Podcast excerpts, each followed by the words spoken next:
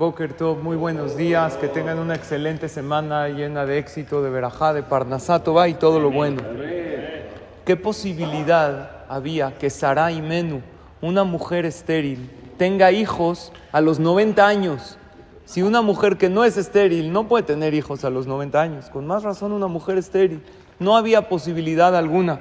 Sin embargo, tuvo a Yitzhak y de ahí venimos todos nosotros toda la existencia del pueblo de Israel, desde que nació, ha sido un milagro. Y hoy en día estamos vivos y existimos y tenemos Torah. Todo eso de milagro. Les comparto esta reflexión.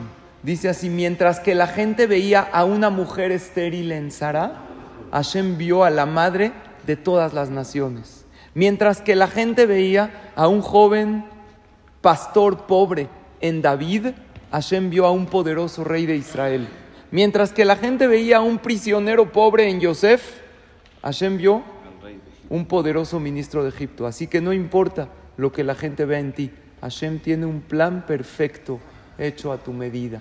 Hay que ver más allá, con fe, con optimismo, decirte filá y Hashem manda las soluciones. Aunque no haya posibilidad alguna, para Dios no hay imposibles hay que tener emuná, no importa la situación en la que uno esté, pedirte filá, confiar en Hashem y Bezrat Hashem llegarán muchas bendiciones. Que tengan un excelente día con todo lo bueno para todos.